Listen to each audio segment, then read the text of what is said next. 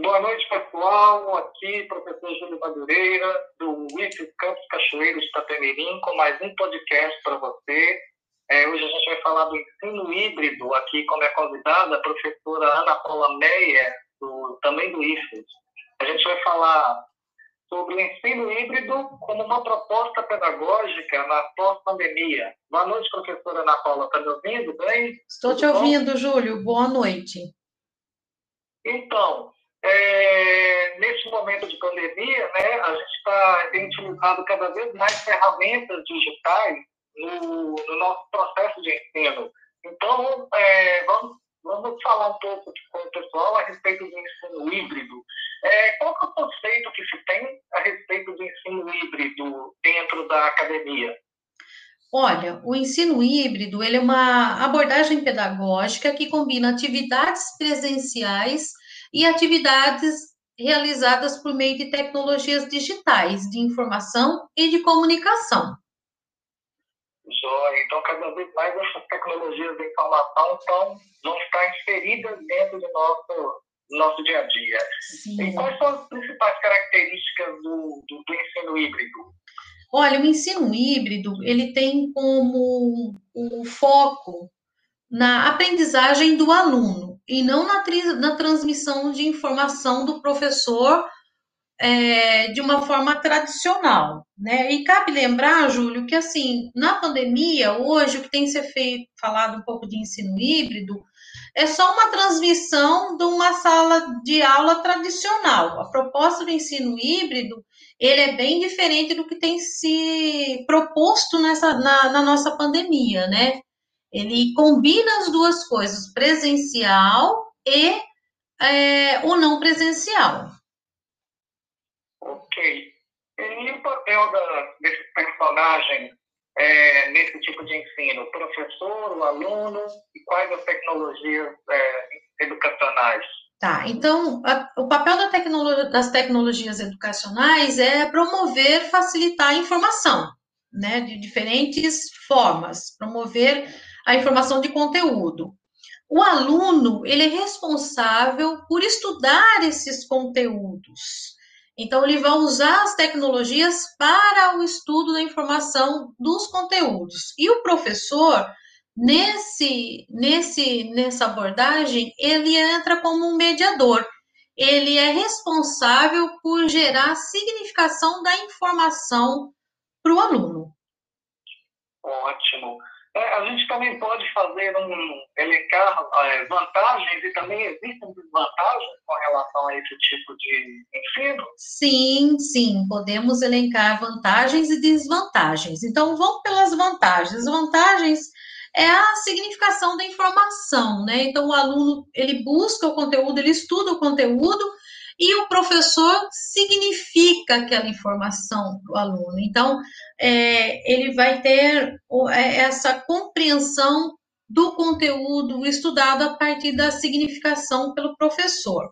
Outra questão de vantagem é a personalização do aluno. O professor ele vai sentir é, como cada aluno está aprendendo, quais são as dificuldades desse aluno, porque o aluno ele estuda o conteúdo no seu tempo, em diferentes ambientes, e vai para a sala de aula para colocar em prática esse conteúdo. Então, é nessa hora que o professor ele vai conseguir é, sentir como cada aluno compreendeu aquele conteúdo e direcionar, mediar da melhor forma.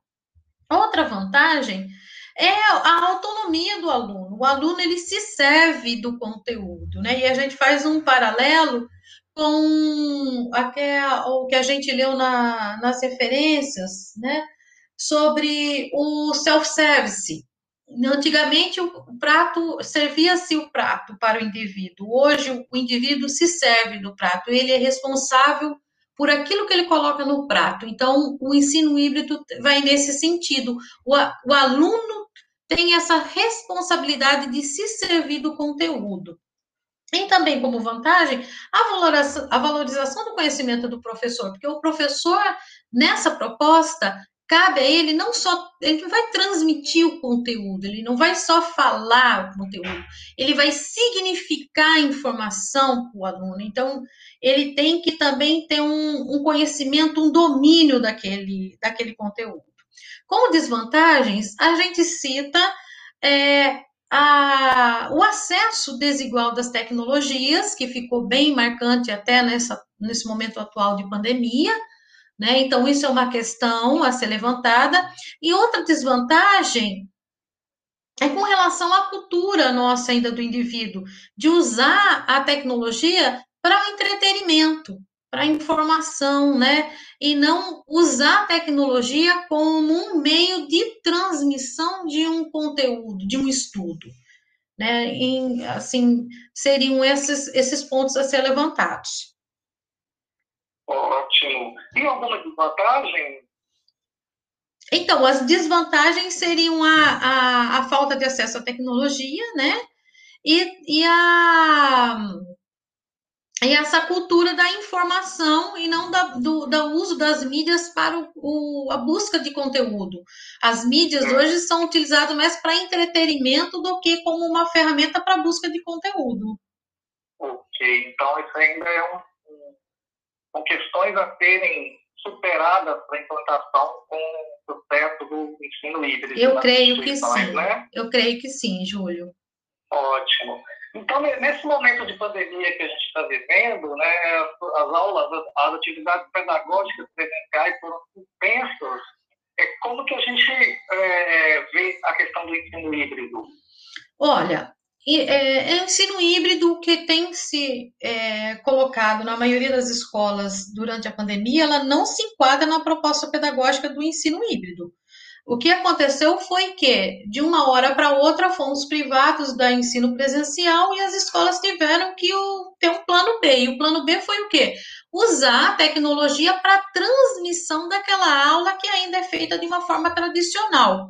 Temos pontuais, eventuais é, professores que podem trabalhar de uma forma híbrida, no qual o aluno desempenha algum papel mais é, de maior autonomia na busca do conhecimento, mas de forma geral, é só, hoje o que a gente tem de ensino híbrido, que não é o de fato, é só mesmo uma transmissão da aula por via de, de uma tecnologia aí, né? É diferente da proposta de pedagógica do ensino híbrido, que ela atua das duas formas é concomitante, né? É junto, presencial e o não presencial.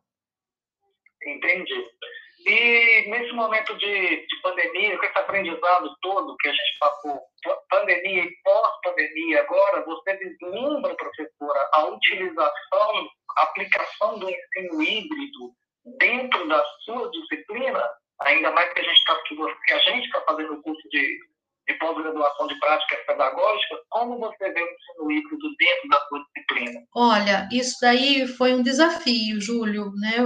Foi um momento desafiador, é, porque a disciplina ela é toda prática, então é uma nova maneira de se pensar o, o estudo nesse ensino híbrido, mas eu acho que é totalmente é, depois que a gente entende o que é ensino híbrido, a gente começa a pensar as propostas, né? E aí eu vejo que ela é perfeitamente cabível. Por exemplo, no meu conteúdo de propriedades físicas dos minerais, que é um conteúdo relacionado à, à mineralogia, é muito assim, o aluno pode é, estudar as propriedades físicas dos minerais usando as tecnologias, os meios, né? Estudar esse conteúdo e ir para a sala de aula já com esses conteúdos, e na sala de aula ele vai praticar a investigação, a visualização, a identificação dessas propriedades físicas através das amostras de minerais.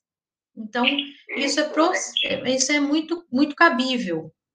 Muito bom, professora. No meu caso, que sou né, professor da área de eletricidade eletrônica, eu também vejo a aplicação do ensino híbrido como uma ferramenta de estender aulas práticas né, para casa dos estudantes. Então, uma adaptação das experiências que a gente sempre desenvolveu no laboratório mesmo do campo, elas podem ser continuadas dentro de casa, utilizando a internet usando plataformas de prototipação eletrônica, que hoje é muito comum a gente falar de Arduino e outras plataformas desse tipo, é, eu também vejo com, com grande utilidade para a gente explorar mais aí é, esse ensino híbrido.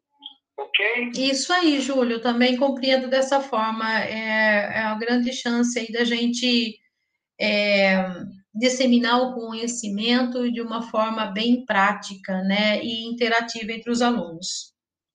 Excelente, professora. Muito obrigado, então, pela presença, por esse bate-papo aqui, né, essa troca de experiência muito rica, tá?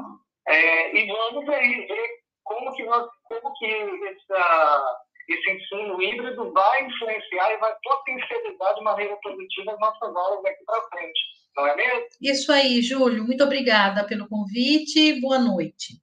Boa noite, professora. Então, terminamos aqui mais um podcast nosso. É, um grande abraço a todos por nos ouvir até agora e boa noite até o nosso próximo podcast.